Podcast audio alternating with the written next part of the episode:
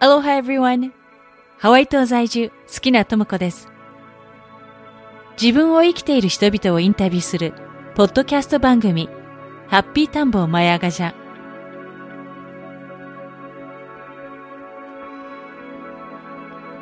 あなたの中の何かが目覚めますように。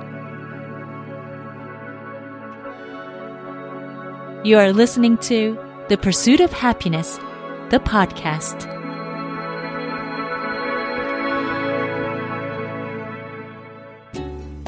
Aloha everybody! 皆さんお元気でしょうか、えー日本は梅雨の時期だと思いますが、あの、熱帯雨林気候でね、普段から雨の多いハワイ島のヒロは、えー最近気持ちの良い天気が続いています。さあ、えー今回から、えーちょっとね、思いつきでね、ちょこちょここういった回を入れていきたいんですが、双子トークということで、私の双子の妹を呼んで、まあ、こう、いろいろお話しする回を作りました。え本編に入る前にね、ちょっとだけお知らせがあります。ゼロから配信までプロナレーターが教えるオンラインポッドキャスト講座の3期生募集スタートしました。あの番組制作だけでなくね、自分の本質や心の声も発掘できる、そんな講座になっています。え気になる方は番組詳細欄をご覧ください。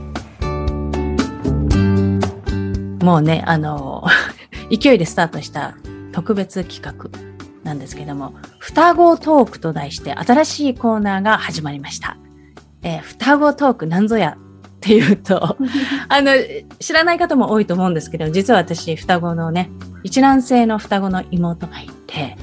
で、なんと、面白いことに双子でお同じ、まあ、声の仕事をやっているっていうことでね、あの、今日は妹のレイチェルちゃんを招いています。お招きしています。では、レイチェルちゃん、自己紹介お願いいたします。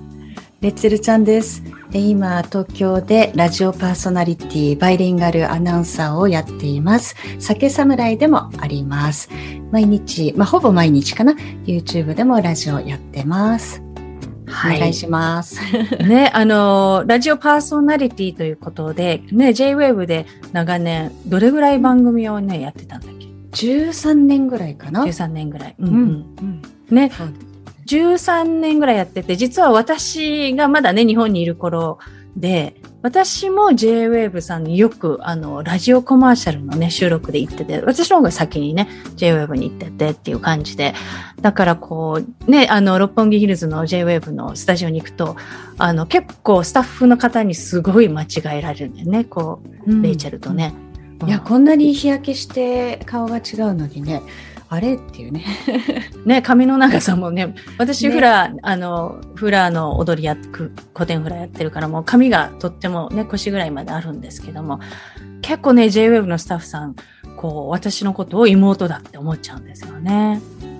そうそうそう。それはまあね、JWAVE に、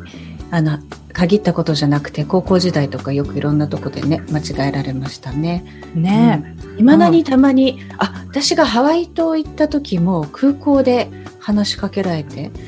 えって、あの、うちの姉のお友達でしょうかってね、うんびっくり、うんうん空港でこんなに真っ白いのに、トモさんっていう、いや違うでしょっていうね。ね、そうそうそう。あの、彼女は私の、こう、ここのね、カレッジのフラ学科のね、同級生だったんだけど、いきなりこう同じ顔がね、空港に現れたってことで、あの、かなりびっくりしたみたいで。いつの間にこんなに色が白くなったんだろうかっていうね。うんうんうん。ね。で、こう、あの、双子トークではね、毎回、あの、軽くテーマを決めて、そのテーマに基づいてね、いろいろ話していきたいなと思っているんですけども、今日はね、どうしようかね。どんなテーマでいきますかね。今日は初っ端なので、どうでしょう？お互いのリスナーさん、お互いの視聴者さんというか、に向けての自己紹介うんにしますかね？そうですね。じゃあまあ、改めてこう、私のポッドキャスト番組を聞いてる方に、あの、私の自己紹介っていうことで、まあ、私、ポッドキャスト番組始めて、まあ4年目になるんですけども、ハッピータンボーマヤガジャっていうね、番組で、このマヤガジャっていうタイトルね、サンスクリット語で、魔法のエレファントっていう意味があって、で、で、私がね、こう、あの、インドに9ヶ月ほど住んでた時に、あ、マヤガジャってポッと浮かんで、それでこう意味を知ったら魔法のエレファントっていうことで、私の中のイメージでは結構、そのダンボ、あのディズニーのダンボみたいに、耳の大きなこう、ゾウさんがこう、の背中に乗って、こう私たちのいろんな、こう世界中のいろんな場所に連れて行ってくれて、で、いろんな風にこう自分らしく生きている面白い人たちに会っていくっていう、そういうイメージがあって、なのでそんな風で、番組でもそういう世界中、日本とか世界中に暮らしてる面白い方にこうお話を聞いて、その方のライフストーリーをシェアするっていう番組なんですね。で、もちろんこれ 番組聞いてくださってる方は、あの、これはね、あの、事情、あの、分かっていると思うんですけども、それで私はこう、ハワイ島にこう、住んで、住み始めたのが、まあ、2008年なんですけども、もともとね、こう、2003年ぐらいから、あの、ね、私たちの妹、4つ下の妹が、オアフ島にあるハワイ大学で言語学とかね、こう、修士号で学んでる時に、こう、一つの一本のビデオをくれて、で、それが古典フラのね、ビデオだったんだけども、そのビデオを見て私、ね、なんかいきなり目覚めちゃって、私、このハワイ語知ってる。私この言葉を喋ってたって急にね、前世の記憶がパパパパってこう降りてきちゃって、そしてその次の日には、あの、私もオアフ島のハワイ大学のハワイ学科のあの講義にもう、あの、申し込んじゃって。そしてその夏からハワイ大学に留学し始めた。で、もちろん日本でね、声の仕事してるから、夏の間3ヶ月お休み取って、毎年ハワイと日本行き来しながら12単位ぐらい取ってて。で、そしたらね、あの、12単位っていうと一つ、こう1年分の単位なんだけども、その、12単位を超えた時に、あの、空港の、あの、なんでしょう、カスタム？カスタムって言うんだ。入管？税関じゃ、入、なんだ？入国審査の時に、うん、あの、何しに来たんですかっていう、で、素直に話しちゃったら、もう次から学生ビザ取ってくださいって言われて、それから、まあ、お金を貯めて、学費を貯めて、今度はハワイ島に引っ越してきたっていう、そういう流れがあるんですね。うん、なので、もともとは、その声の仕事をずっと日本で、こう、コマーシャル、テレビコマーシャル、ラジオコマーシャルをやってて、いきなり前世の記憶があってことでハワイに移住してきたっていう流れがあります。でもその学校に行き出してビザ取ってそのハワイ大学でフラを学びに来たんだけど、旦那さんともそこで会ったって感じだよね。そうそう。あの、アメリカ人のね、こう、アメリカ本土のオレゴン州ポートランド出身の、あの、夫と出会い、そして、まあ、あの、その彼がね、大学院を、また大学院に戻るっていうことで、本土にね、そこからまた、アメリカ、ワシントン州のシアトルにね、えっ、ー、と、何年ぐらい行ってたのかな ?2013 年から2017年まで。4年ぐらい。うん、うん2011年かな行った。あ、間違えた。じゃあ6年だ。6年行って、その間インドも行って、そそして2017年にハワイ島にもうやっと帰ってこれたっていう、こう大学院ってね、うん、結構博士号、修士号ってあ結構長い。私的にはもう2年ぐらいで帰ってこれんだろうと思ってたら、もう6年っていう感じで、やっと帰ってきて、またハワイ島の田舎暮らしをしながら、まあ、ポッドキャストやりつつも、声の仕事やりつつもっていう感じでね、うん、まあ、暮らしているんですね。うんうん、ね、で、そしてフラも、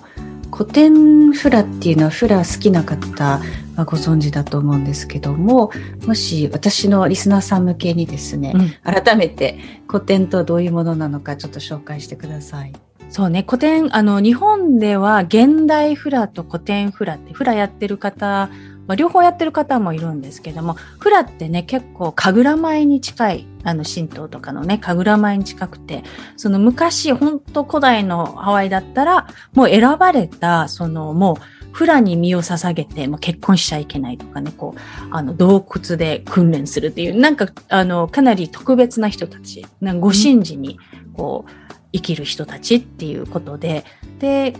ハワイの自然の神々のために、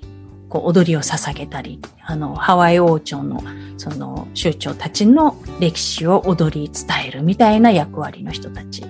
なんですね。こう、フラの踊りで。で私は基本的に古典フラの方をやっていて、で、日本でこう結構ね、その、あの、こう、緩やかなね、すごく、あの、観光地、ワイキキとかの観光地で、こう、見るようなフラは、こう、現代フラって言って、なので、古典フラ、現代フラってあって、また、特別、あの特別というか、ま、別途、儀式フラっていうのがあって、儀式フラっていうのは、どちらかっていうと、その人前でこう見せるために踊るんではなく、あの、ハワイの土地だったり、コミあのコミュニティだったり、神々のために踊る。そのもう儀式、その土地のために踊るっていうことを専門にやってて、で、私はその儀式フラの方をやっています。うん。ね、その現代フラのイメージがすごく強いからね、うん。きっと古典フラを見た方はこんなにね、あの、なんでしょう、プリミティブというか、その土地その土地の神々の何か物語をね、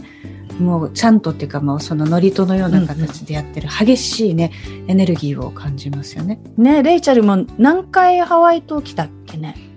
3回ぐらいかな。ね、あの、コロナの直前だっけ？あの、来たのが 2, 2年前の夏？にハワイ島で結婚式を挙げて、うんでその前に、えー今の夫と付き合い始めの時に一回遊びに行ったのと、あとは友の結婚式かな？うんうん。3回ね。3回か。うんうん。ね、こう、ハワイ島ってオアフ島と比べてね、全然違うよね。ねっていうかあのオアフ島は私は乗り換えでしか行ったことがないからあのホノルルとか見たことがなくて、うん。うん、だからいきなりすごいディープなハワイ島に行くっていうね。不思議だよね。そうそう、うん。ハワイ島はもうまさにこう溶岩のね、火山の神のお膝元、火山の神ペレのお膝元っていうことでね、結構黒々としててね、こう、もうものすごいその、なんだろう、大地のエネルギーがすごいから、うんく人によっては来てこう頭が痛くなったりとかね、そういうふうに。あしてエネルギーが高いからね。うん。うん。ねえ。じゃあね、こう、私の話はここぐらい、この辺までぐらいにしといて。じゃあ、レイチェルは、こう、結構面白い、なんだろうね、バックグラウンドで、まず、こう、テレビ局のニュース報道アナウンサーからスタートして、そしてイギリスに行き、そしてまた日本に戻ってきて、あの、日本に戻ってきた理由もね、その J-Wave のオーディションに受かって、あの、いきなり、こう、一時帰国の時にオーディション受けてね、受かっちゃったから帰ってきたみたいなね。あの結構ね面白くってまずそのテレビ局は報道で、まあ、社員として5年半ぐらい勤めてで本当はあの漢字苦手だしね。そのバリバリの報道タイプじゃないんだけどこの顔と声つまりそのバラエティは華やかな女子アナがやって、で私はなんか安心感を与える声とその見た目別に華やかじゃないのでそれで選ばれたっていうこともうん。あるのと、あと当時オリンピックが控えていて、で、たまたまテレビ局の社員で、まあ、ギャラが発生しないっていうのもあって、うん。司会を頼まれたと。うん。で、それはあのテレビ局を受けて、テレビ局の仕事として、まあ、バイリンガル司会をした時に、当時の会長、まあ、サマランチ当時の会長が、オリンピック委員会のね、こんこの子に通訳をさせたいというふうにただの司会なのにつあの僕の通訳もやってほしいってとお隣に担当の通訳さんいらっしゃったのに。で急遽あのスペイン語なまりの強い、えーサマランチ会長の挨拶の司会をその場で本当はもうドキドキしてて、まあ、絶対にもうこんな場所でいきなり通訳やりたくないなと思ってたんだけどやってみたらそれを見たテレビ局の、まあ、トップの人がああの子にニュースをやらせましょうと。うん。で抜擢されたと。で、うん。本当だったらその結構キャリア進めてからたどり着く場所で、ね、あの望んでいてもたどり着けない人も中にはいる中で夕方のニュースっていうあのスポットにいきなり放り込まれてめちゃくちゃ最初、まあ最初というかもうずっと苦労してね、漢字も調べなきゃいけない、自分でも取材しなきゃいけない。まあ、そんなこんなで、あれよこれよとやっていって、で、まあイギリスに渡ることになり、まあイギリスの大学院を受験して、あちらに受かったので退社していき、結局イギリスに着いてしまったら、まあ、楽しくってあのいろいろアルバイトだったり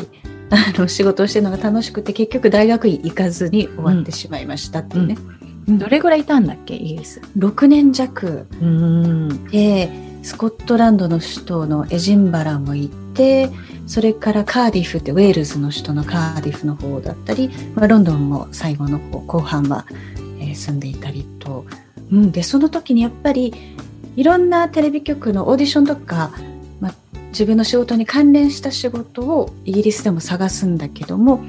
まあ BBC とかのの天気キャスターのオーディション受けたりとか、まあ、ある程度進むんだけどやっぱり語学のネイティブじゃないっていう語学のバリアがあったなと思って、うん、うん、で本業じゃない仕事はいろいろと接客業もチャレンジしたんだけど6年目に突入するあたりでもうそろそろ本業で仕事したいなと思っていたら友人が教えてくれたラジオのね事務所が主催してるセミナーがあるんだってよって教えてくれて一時帰国の時にそのセミナー受けたらその社長にスカウトされたっていう。でまあ一応永住していたので帰国する予定はなかったんだけどもなるほどラジオ面白そうだなやったことないしなってどんな世界なんだろうと思ってたら次の、まあ、一時帰国のたびにオーディション受けてると、もう。それ、ね、飛行機代も自分でね、払ってかかるし、あさって来なさいって言われてもいけないから、社長に本帰国しなさいって、うん、言われて、えー、その予定はないんだけどなと思ったんだけど、本帰国じゃ期間限定でやってみようって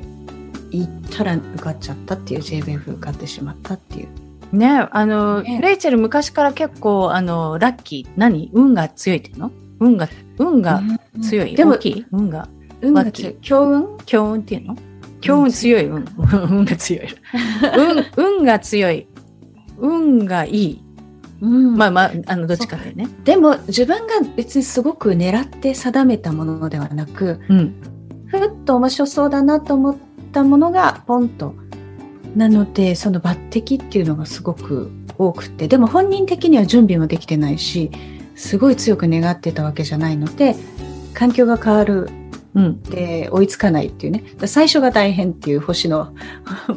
巡りというかねそれ何なんだろう？このチャンスが来た時にこうチャンスをこう振ってもらうっていう時にこう身軽なのがいいんじゃないかね。身軽。身軽っていうか、ね、その身構えてないから、こう波が来た時にポッと乗れる。あの、サーフィン、うん、私サーフィンしないんだけど、あの、うちの夫はサーフィンするんだけど、こう波が来た時にやっぱり体がこわばってると、そのうまく乗れない、長く波に乗ってられないんだけれども、うん、やっぱりあの、体がこう、ゆるゆると、なんだろう、こう、リラックスしてる方が長くそのボードの上に、サーフボードの上でこう、バランスが取れるっていう、うんうん、なんとなくそんなイメージがあるんですが。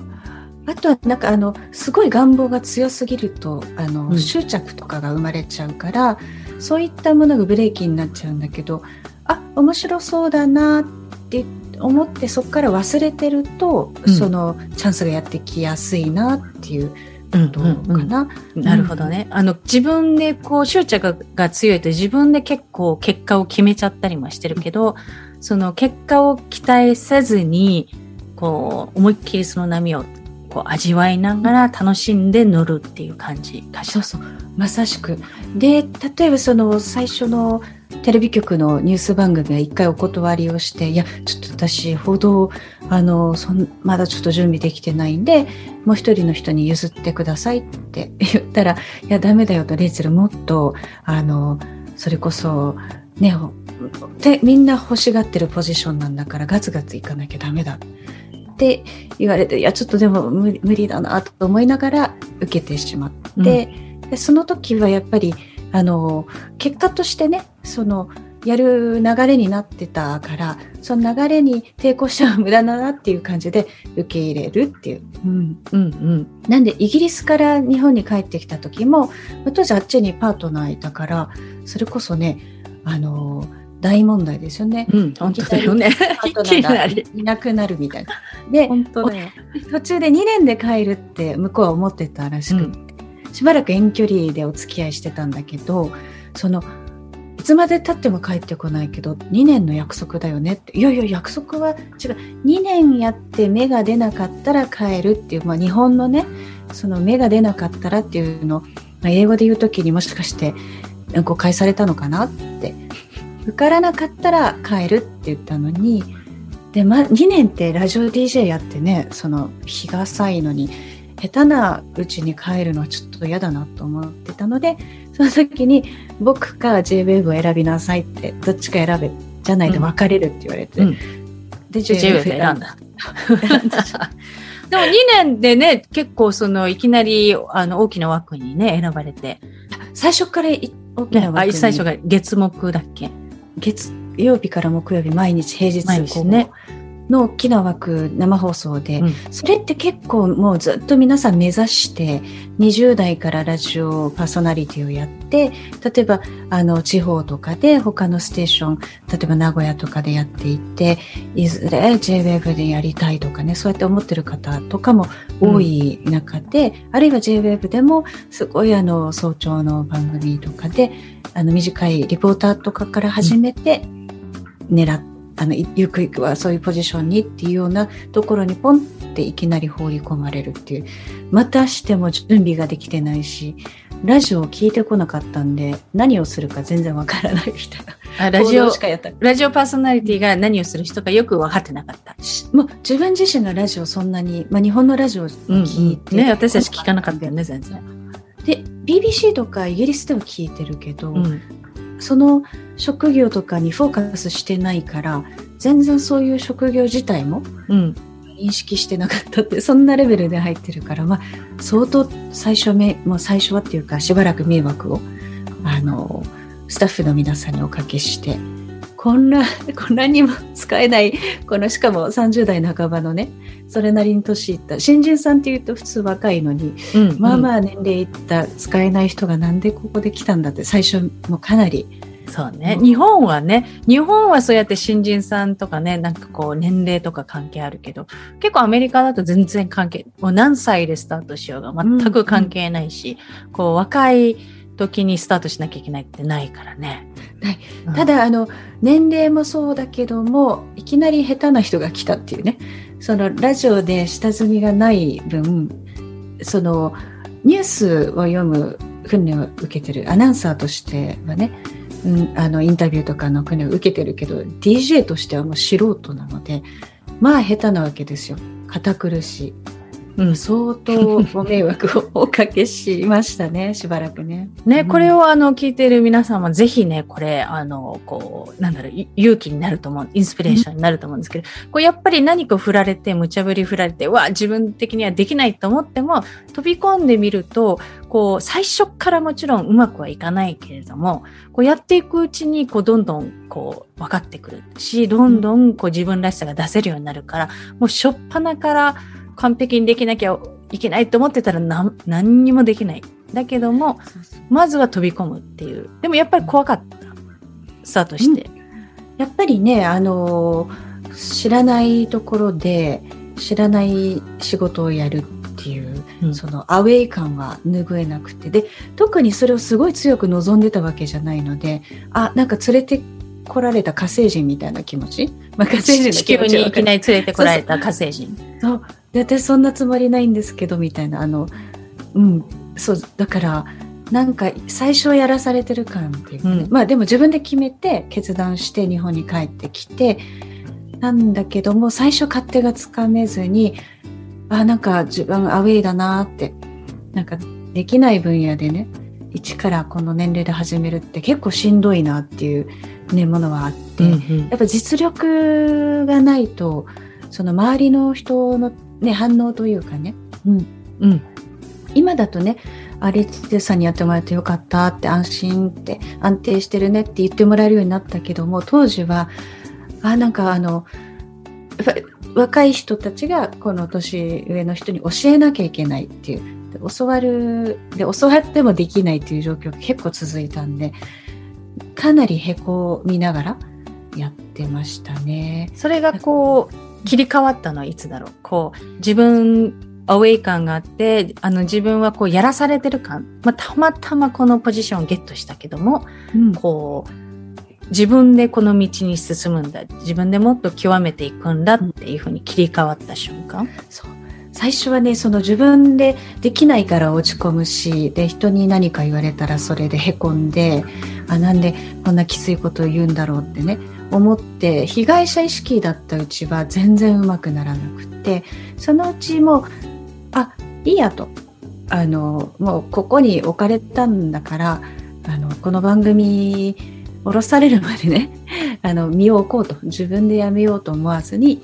身を置いて、でもマイクに向かっている時だけは、すごくね、いいエネルギーで向き合おうというふうに思った時に切り替えられたのかなって。そうしてるうちに、あの、特にね、その自分の中では、ずっとこの平日の午後をやりたいとかっていうのはなくて、まあ、むしろ早く降ろされないかなぐらいも思ってたんだけど、気持ちがちょっとシフトしたら、積極的に自分も自分らしくやろうとして、う、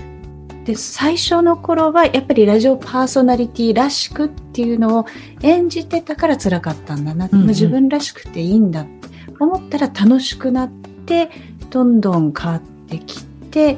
今ではこの声で助けられましたって言ってくださるリスナーさんのお手紙とかね、メールとかを読むと、あ、なるほどって自分では意識していなかったけど、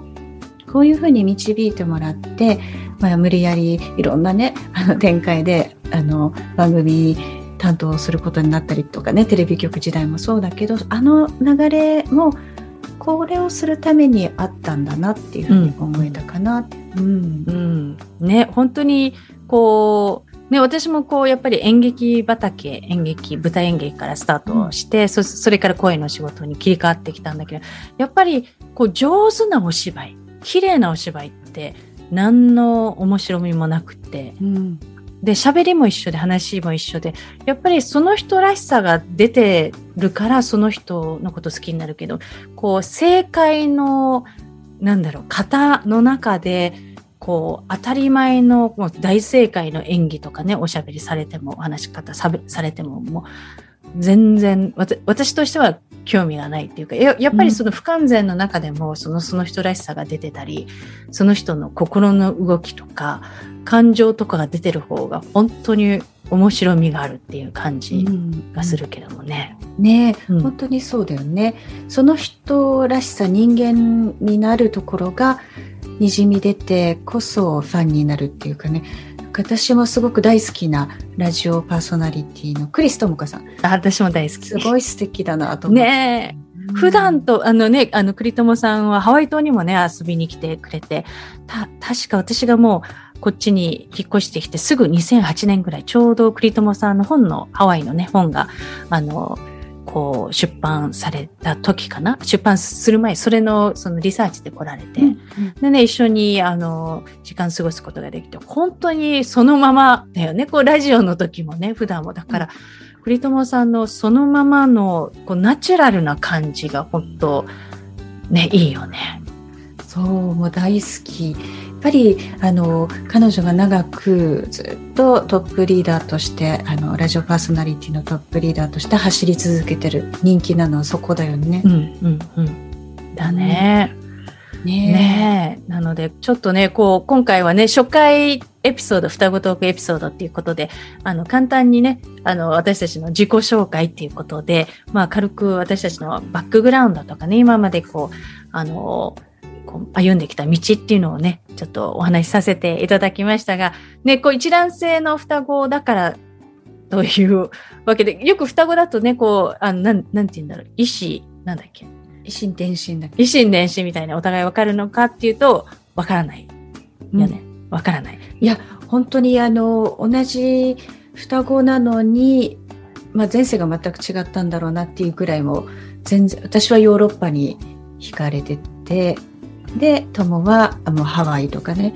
あの、インドとかね、なんか本当にキャラが違うよね。ね。なんだけども同じ声の仕事をしてるっていうね。うそこは不思議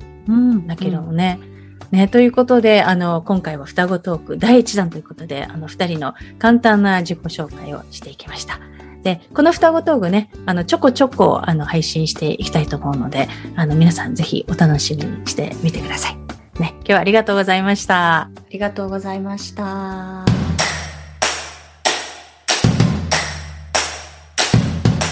Thank you so much for listening to The Pursuit of Happiness Maya Gaja